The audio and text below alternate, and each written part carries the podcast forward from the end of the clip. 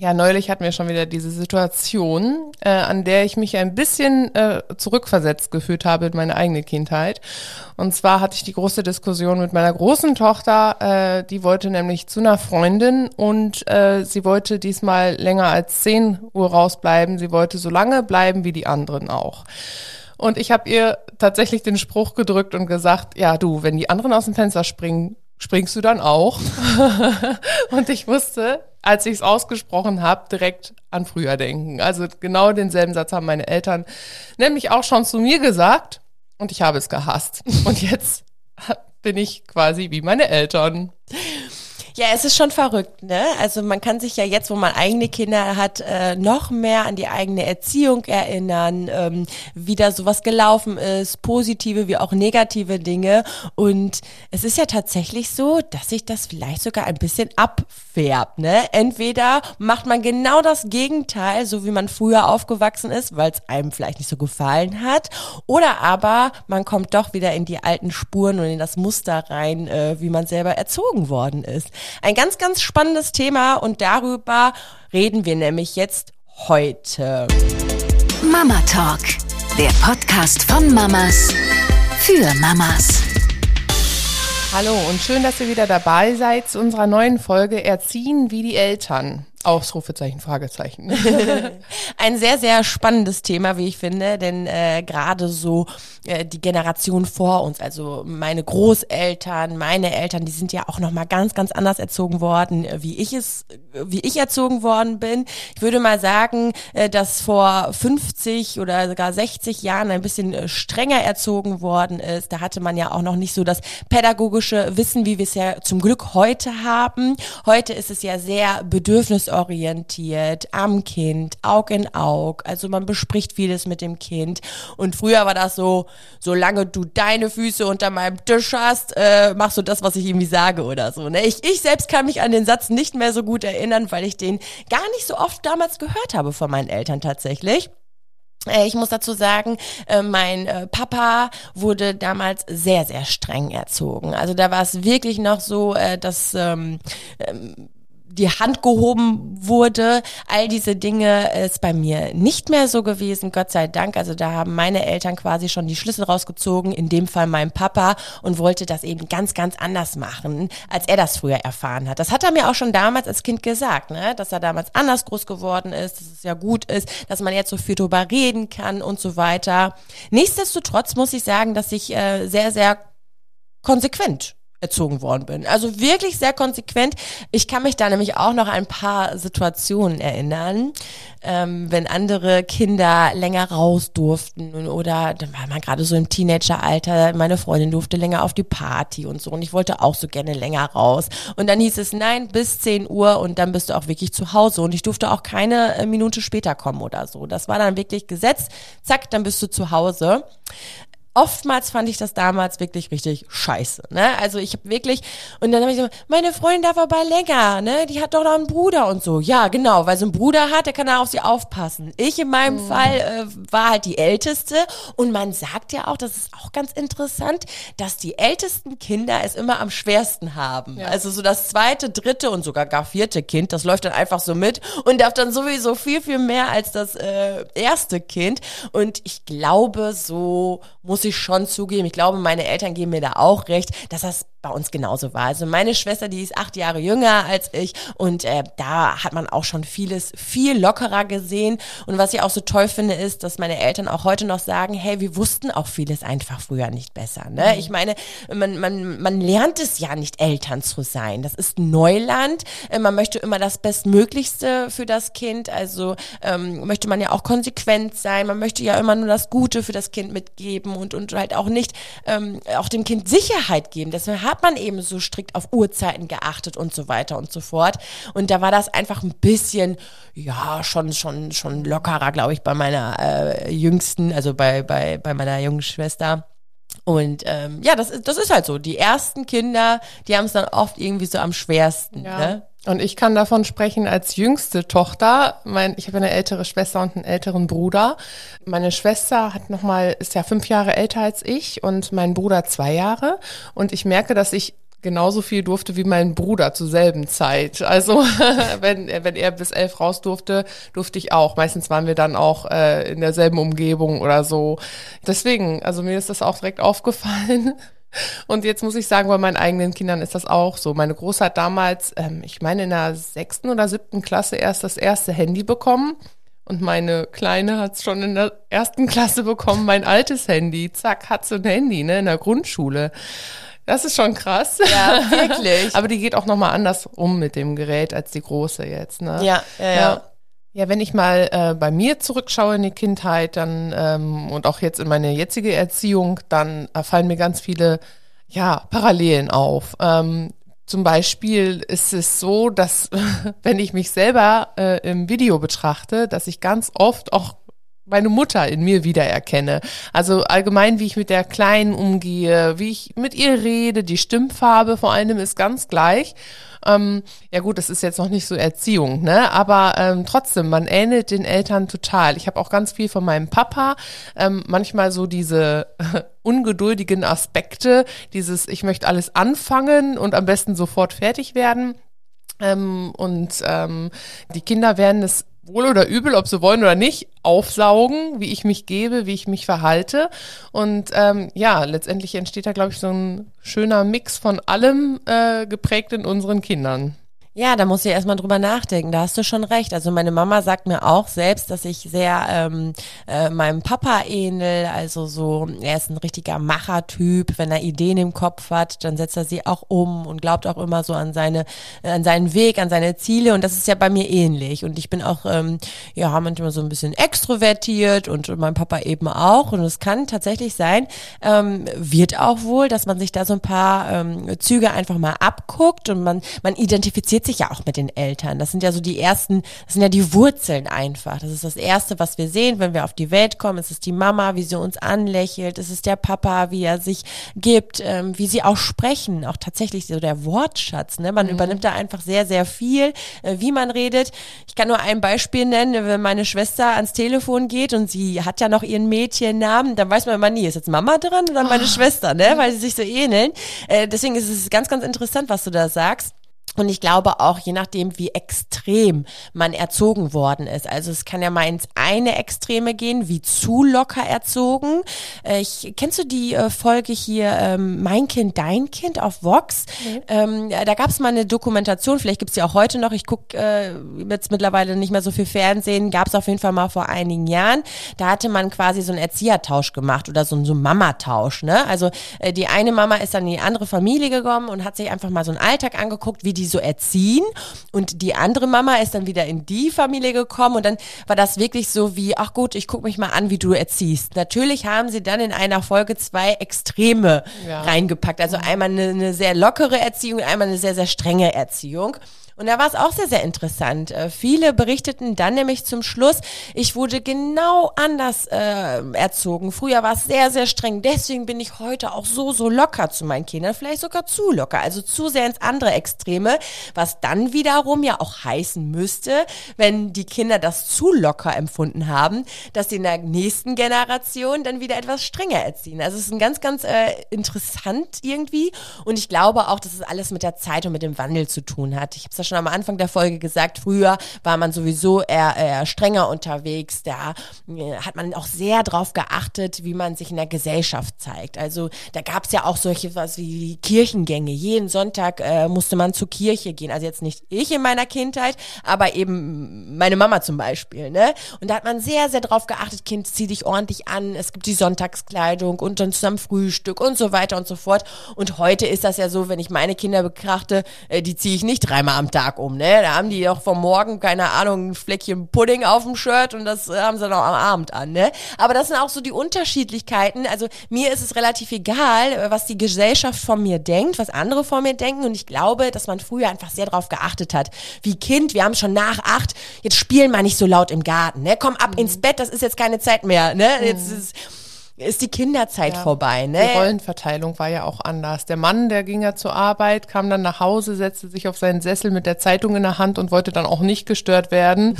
Und die Frau musste äh, das Essen schon parat stehen haben. Ja, ne? genau, genau. Kennst Also du noch dies- diese Werbefilme von früher, dieses, äh, weiß nicht, Dr. Oetker oder so. Die Frau hat Spaß am Backen und der Mann möchte für immer neu gewonnen werden, jeden Tag aufs Neue. Nein, Ja, echt? es ist so lustig, wenn man sich das jetzt anschaut.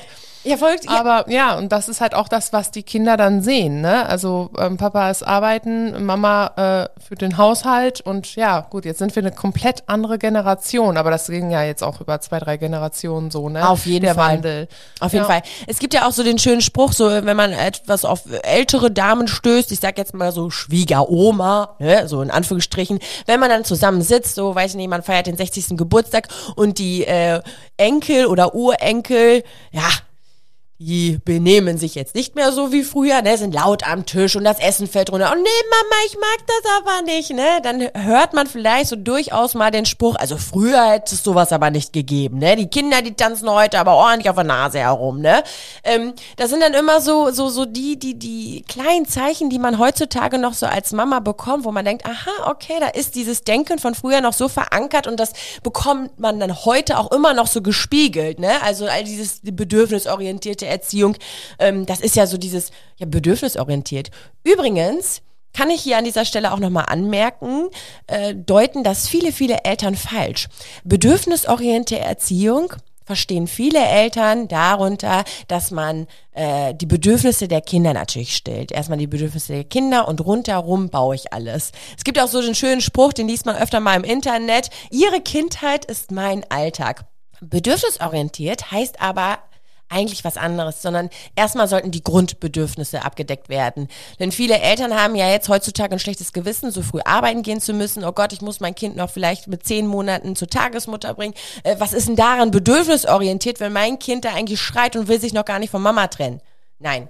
Da werden die Grundbedürfnisse gestillt, nämlich erstmal die Miete muss laufen, das Essen muss auf dem Tisch sein und so weiter und so. Also Grund. Und auch die Bedürfnisse der Mama sollten da auch nicht irgendwie in Vergessenheit geraten, weil auch Eltern haben Bedürfnisse. Und für mich ist bedürfnisorientiert die ganzen Bedürfnisse der kompletten Familie in Betracht zu ziehen und und und und und ähm, wertzuschätzen und darauf zu achten. Und das hat man früher ja auch nicht getan. Also die Bedürfnisse der Mama, hä, wo waren die? Ja, pff, wenn man sie gefragt hätte vor 50 Jahren, möchtest du zum Yoga oder vor 60 Jahren? Äh, Yoga? Was ich das? Nee, ich muss backen, ne? Also also äh, deswegen, also ich will nur sagen, die komplette Gesellschaft hat sich da einfach verändert und deswegen verändert sich natürlich auch logischerweise die Erziehung mit. Ne? Ich will, aber früher war halt auch nicht immer alles schlecht. Also ich muss auch betonen, ich bin bestimmt an der einen oder anderen Ecke zu locker. Ja. Was, was glaubst du? Äh, erziehst du so, so, so gut oder, oder, oder, oder, oder ja, würde würd mich mal interessieren. Was übernimmst du von deinen Eltern, was du gut fandst? Irgendwie so Strukturen, vielleicht Rituale von früher? Also im Gegensatz zu dir musste ich jetzt zum Beispiel nicht, äh, ich hatte mein Taschengeld, aber ich musste keine Nebenjobs, äh, Zeitungsaustragen, Babysitten oder sowas. Wenn ich meine Eltern gefragt habe, du, da drüben ist eine Kirmes, will ich mit Jennifer hin? Kriege ich ein bisschen Geld, dann habe ich schon ein bisschen mehr Taschengeld bekommen und wir haben es dann gemeinsam auf den Kopf gehauen. Ne? Ja. nee, aber ähm, also ob das, das hat mir jetzt auch nicht so geschadet. Natürlich, man muss, wenn man dann erwachsen ist, mit seinem Geld wirtschaften, so oder so. Oder auch wenn man äh, Jugendliche ist, dann irgendwann kommt man an den Punkt, also ich sehe das jetzt gerade bei meiner Tochter, die große, die möchte dann die neuen Nikes haben oder so und dann sage ich auch, ähm, ja, schau mal, ich schenke dir die garantiert nicht, so auf jeden Fall nicht eins zu eins. Das und das wollte ich dir an Schuhe, an Wert kaufen und den Rest musst du dann halt zutun und dann muss sie gucken, ne? Ähm, und dann dauert es vielleicht auch manchmal noch zwei Monate länger. Aber ich denke, ähm, ja, je nachdem, wie viel Zeit sie dann ähm, später haben wird, wird sie vielleicht auch einen Nebenjob machen, weil ich das eigentlich gar nicht verkehrt finde. Nein, also finde ich super für die, gut. Für die, also wir hatten das, ähm, als ich noch im Restaurant gearbeitet habe, war da eine Aushilfe. Ähm, ich, als die war eigentlich ein Allrounder.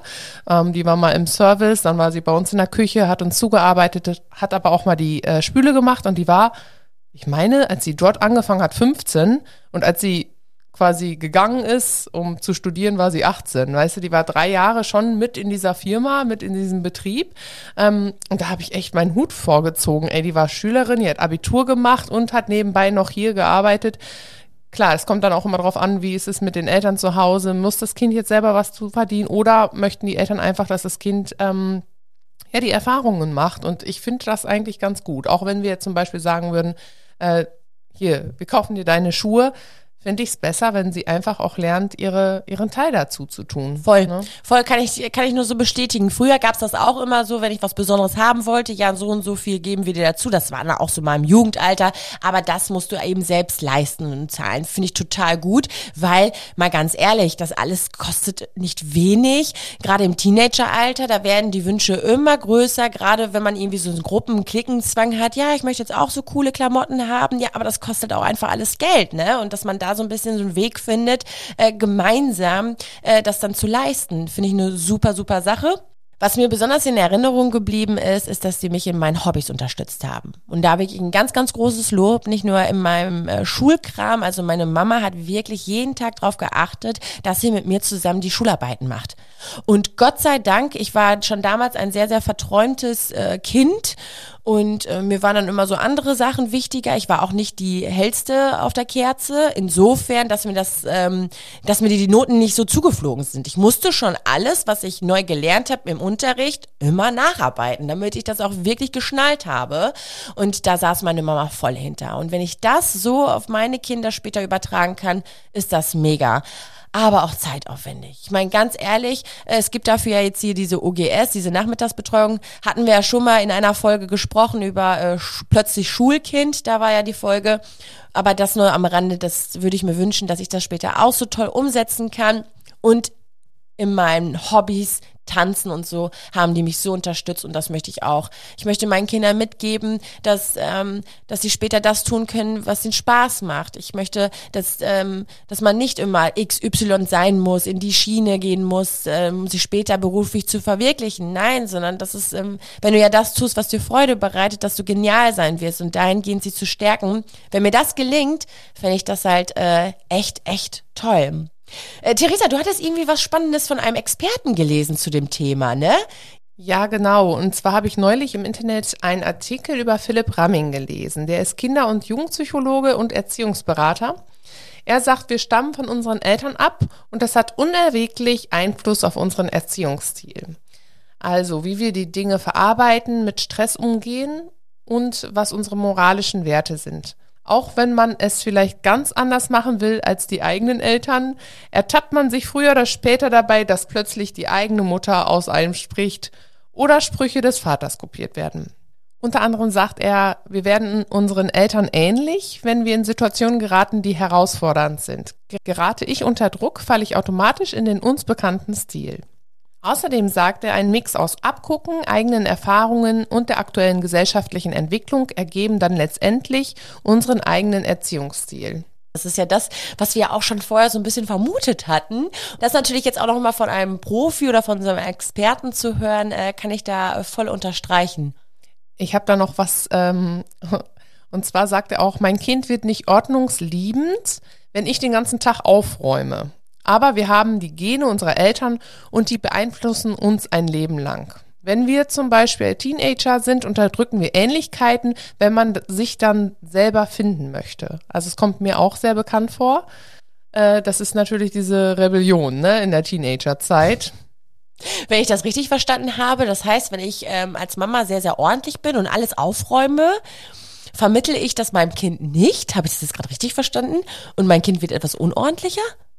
Ja, das kann sein, weil du ja quasi die Verantwortung komplett abnimmst. Ah, also ja, wenn ich jetzt meiner großen Tochter immer ihre Teller und Gläser und alles und Schmutzwäsche aus ihrem Zimmer rausräume, weil sie es ja nicht macht, hat sie ja keine logische Konsequenz, ne? Ist ja verrückt. Ja, das stimmt. Äh, eine sehr, sehr schöne äh, These, denn bei mir ist es ja so, dass ich ja echt äh, sehr, sehr chaotisch bin. Sehr chaotisch. Meine Tochter, die ist zwei, die war von Anfang an super ordentlich, die hat eine krasse Struktur, achtet auch bei mir, dass ich immer meine Maske und meinen Schlüssel und alles mit habe. Äh, es kann sein, dass ihr das äh, dass ihr das auf den Senkel geht. Ich habe dann dazu noch ein passendes Beispiel. Ich habe eine äh, Frau kennengelernt, die ist jetzt selber Mama und äh, ist damals auch in einem Chaos groß geworden. Die Mama, die lebt so hier und da und auch ja, ist doch alles so schön in so einem bunten Chaos und sie konnte das überhaupt nicht haben, schon als Kind nicht. Und jetzt ist sie extremst ordentlich. Also das ist auch äh, sehr, sehr interessant, ne? Man würde jetzt eigentlich vermuten, das, was du vorlebst, gibst du weiter, dass sie ja auch so ordentlich werden, ne? Ja, spannend. Ja, ja, meistens ist es so, dass dann, äh, wenn die Teenagerzeit zu Ende ist, dass dann wieder diese Ähnlichkeiten wieder größer werden, die man dann feststellt. Also ja. entweder es geht in die eine Extreme von der anderen oder man versucht es so im Teenageralter, klar, ja. zu unterdrücken, aber wenn man dann, spätestens wenn man selber Kinder hat, entdeckt man dann doch die Parallelen wieder. Das stimmt, da hast du recht. Es gibt ja auch so diesen berühmten Satz, ah, du bist wie dein Vater, ne? Und du ähnelst deiner Mama so, so sehr. Diesen Satz triggert ja auch sehr, sehr viele, ne? Also man will ja gar nicht so sein wie die Mama oder so, ne? Das ist auch oft so bei ähm, geschiedenen Paaren, muss man sagen. Gerade wenn die unschön auseinandergegangen sind und da ist eine alleineziehende Mama und man, ne, bist ja wie der Vater oder so, ne? Das ist dann natürlich immer sehr, sehr schwierig. Ich glaube, generell darf man die Kinder nicht in solche Rollen schieben, auch wenn das bei uns schon manchmal passiert. Also äh, mein Mann sagt ganz oft zu Carlos, ja, man merkt, dass äh, du der Sohn von deiner Mama bist, ne? Das ist ja schon mal so, so ein bisschen, wo man sagt, aha, okay, alles klar, ich bin wie meine Mama. Mhm. Ähm, oder Coco, wo man sagt, ja, du bist genau wie dein Vater, ne? Ähm, sollte man vielleicht auch so ein bisschen an einer oder anderen Stelle äh, vorsichtig sein. Ich weiß nicht, auf der anderen Seite ist man ja auch stolz. Ne? Also ich auf jeden Fall als Elternteil. Aber ob die Kinder das so cool finden, diesen Satz immer zu hören, ist vielleicht auch so eine Frage. Denn letztendlich sind sie ja ein Individuum. Das ist genauso wie, ähm, zu mir wurde auch ganz, ganz oft gesagt, ich habe äh, einen Onkel, der ist leider schon sehr früh verstorben, mit 17. Den äh, habe ich auch nicht mehr miterlebt. Ich bin zwei, drei Jahre später geboren worden. Und die haben mir schon damals immer gesagt, du siehst aus wie Marc Markus, du siehst aus. Ich fand das als Kind aber super schön, muss ich sagen, weil ich wusste, die haben einen besonderen Bezug zu Markus. Markus ist ein wirklich sehr, sehr ähm, toller Mensch gewesen und ich fand es damals schon schade, dass ich Markus nicht kennengelernt habe, weil die immer gesagt haben, du bist wie Markus, du deine Mund- und Augenpartie wie Markus. Äh, äh ich muss sagen, jetzt heute, ich fand es gar nicht so, ich fand es irgendwie schön. Im Gegenteil, es hat sogar noch meine Neugier geweckt. Oh Gott, wie war denn Markus jetzt früher, ne? Aber das ist jetzt ein, ein kommt ja drauf an, sind das jetzt schlechte Charakterzüge, die man immer mit anderen Familienmitgliedern vergleichen möchte, oder sind das gute Charakterzüge? Das ist genauso wie mit dem Aussehen. Ne? Das hast du von deiner Mama, das hast du vom Papa. Das ist dann ja auch immer so eine Ansichtssache. Letztendlich muss ich sagen, es ist immer schön, die Wurzeln äh, zu spüren, dann ja auch immer wieder damit identifiziert zu werden, wenn Ausrufezeichen man natürlich eine gute Kindheit letztendlich genossen hat. Wenn man eine schlechte Kindheit genossen hat und man dann diese Vergleiche zieht, möchte man sich ja auch nicht immer so mit den Elternteilen identifizieren. Weiß ich nicht, ich, ich kann es mir nur so vorstellen. Also mein Fazit kann ich jetzt aus unserer schönen Podcast-Folge herausziehen, dass wir schon an der einen oder anderen Stelle unsere Parallelen haben, äh, eventuell sogar in das eine Extreme gehen, wie bei mir zum Beispiel, dass ich manchmal zu locker bin. Äh, mal gucken, wie das so bei meinen Kindern später wird. Und ähm, man aber ganz, ganz tolle Dinge auch übernimmt. Also ich möchte bei meinen Kindern genauso ähm, für sie da sein, wie meine Eltern mhm. für mich da waren, als es um meine Schulnoten ging. Äh, ich möchte meine Kinder genauso unterstützen unterstützen und pushen in ihren Interessen und Hobbys, wie es meine Eltern bei mir getan haben. Auch ähm, dieses, ähm, diese Verantwortung, die sie mir früher überlassen haben, finde ich auch gut. Eventuell würde ich das in den einen oder anderen Stellen ein bisschen abändern, aber ähm, ja, man sieht dann doch schon so ein paar Parallelen. Jetzt hast du schon mit deinem Fazit begonnen. Ich wollte eigentlich noch sagen, ähm, dass ich mich neulich mit meinem Bruder getroffen habe. Seit langem mal wieder konnten wir in Ruhe reden. Und äh, da haben wir auch über unsere Eltern gesprochen. Die sind nämlich ähm, ultra fleißig. Also die sind super hilfsbereit, die sind immer für die Familie da. Eigentlich leben die nur für ihre eigenen Kinder und Enkelkinder. Und ähm, mein Vater zum Beispiel ist aber auch für die ganze Nachbarschaft irgendwie zuständig. Also wenn die äh, Rentnerin nebenan ihren Backofen kaputt hat, dann kommt mein Vater sofort und macht das. Und wenn der Nachbar was zur Deponie gebracht haben muss, dann äh, fährt er auch sofort los. Und zwischendrin sind wir dann halt auch noch immer am Start und ähm, meine Geschwister auch mit ihren Kindern. Ähm, und da habe ich zu meinem Bruder gesagt, aber Warum machen die das? Die können doch auch sagen, äh, wir fahren jetzt in Kurzurlaub oder wir fahren dieses Wochenende, weiß ich nicht was, ins Sauerland oder weiß ich nicht, gehen essen. Aber die äh, stellen halt die Familie trotzdem vor ihre eigenen Bedürfnisse immer noch, obwohl die Kinder schon groß sind. Und ähm, da hat mein Bruder gesagt, ja, aber genau so würde ich es später auch tun. Und da habe ich mir auch gedacht, ja, ich würde es genauso tun. Es ist einfach, ähm, ja, das ist das Schöne daran, sich Voll. gegenseitig zu helfen und ähm, Eben. Ich glaube, meine Mutter hatte früher auch Unterstützung von ihrer Mutter und auch noch von Schwiegermutter. Und das ist heute auch so. Und da braucht man auch kein schlechtes Gewissen haben. Und man gibt das halt auch weiter. Und auch das lebt man ja den Kindern vor. Voll. Das hast du sehr, sehr schön gesagt. Denn das, was du früher ja immer bekommen hast, möchtest du weitergeben. Schon, schon von ganz alleine. Das werde ich genauso tun. Also ich, ich, ich ich weiß auch, äh, da ist immer, immer Verlass, egal auf meine Eltern oder meine Schwiegereltern, wenn ich sie anrufe und sie können und haben Zeit, dann unterstützen sie uns auch. Und das ist ja toll, dass man dann auch für die Enkelkinder da sein kann. Ähm, aber es tut auch gut, und das mache ich anders als meine Oma zum Beispiel. Meine Oma, die gibt immer das letzte Hemd. Die hat auch immer ihr letztes Hemd für alles abgegeben. Sie denkt immer an zehn andere, bevor sie an sich denkt. Wenn sie an sich denkt, hat sie ein schlechtes Gewissen. Also mag sie eigentlich gar nicht. Und das habe ich, ähm, das mache ich anders. Also ich habe, äh, mache mich frei vom schlechten Gewissen. Ich denke auch an mich. Und wenn ich dann gerade meine Zeit für mich nutze, dann ist das auch so. Und dann mache ich das aus Freude. Und das ist ja auch immer ganz, ganz toll. Und das, das, das kann man sich da auch eingestehen, weil auch das gebe ich ja meinen Kindern wieder. Also ähm, äh, schönes Beispiel ist, Mama, spielst du mit mir? Ich sag auch echt fünfmal am Tag, nö. Weil ich habe gerade keine Zeit oder ich habe auch gerade keine Lust. Ja, das passiert auch. Ich spiele oft mit meinen Kindern, jeden Tag, aber ich sag auch gerne mal nein, weil die mich zehn oder zwanzig Mal am Tag fragen. Und da habe ich kein schlechtes Gewissen, weil ich möchte ja auch, dass meine Kinder später auch aus freien Stücken sagen, nein. Die meisten, die, die trauen sich ja gar nicht mehr Nein zu sagen. Kannst du mir kurz helfen? Ja. Böp. Ist eigentlich gelogen, weil dieses Kannst du mir helfen? Hast du gerade Zeit? Die meisten haben eigentlich keine Zeit, trauen sich nur nicht Nein zu sagen. Und das möchte ich gerne dann anders machen. Weil meine Oma, die, die sagt zu allem Ja.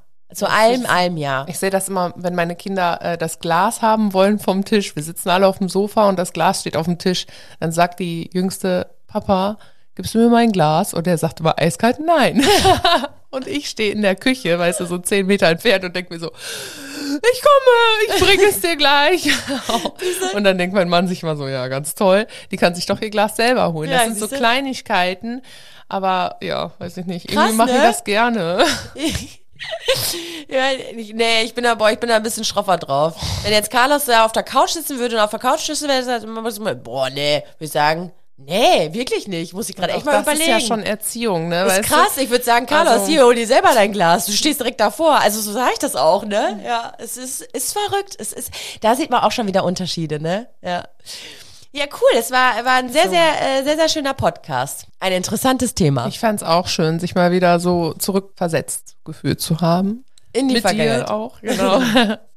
Dann sehen wir uns in der nächsten Podcast-Folge. Wir sind ganz gespannt, was ihr so über dieses Thema oder wie ihr über dieses Thema denkt. Äh, falls ihr irgendwie auch äh, mitdiskutieren möchtet, dann äh, teilt uns eure Meinung gerne mit auf der Instagram-Seite Mama Talk Podcast und dann sehen wir uns ganz bald wieder. Wir hören uns wieder. wolltest du Ach ja, genau.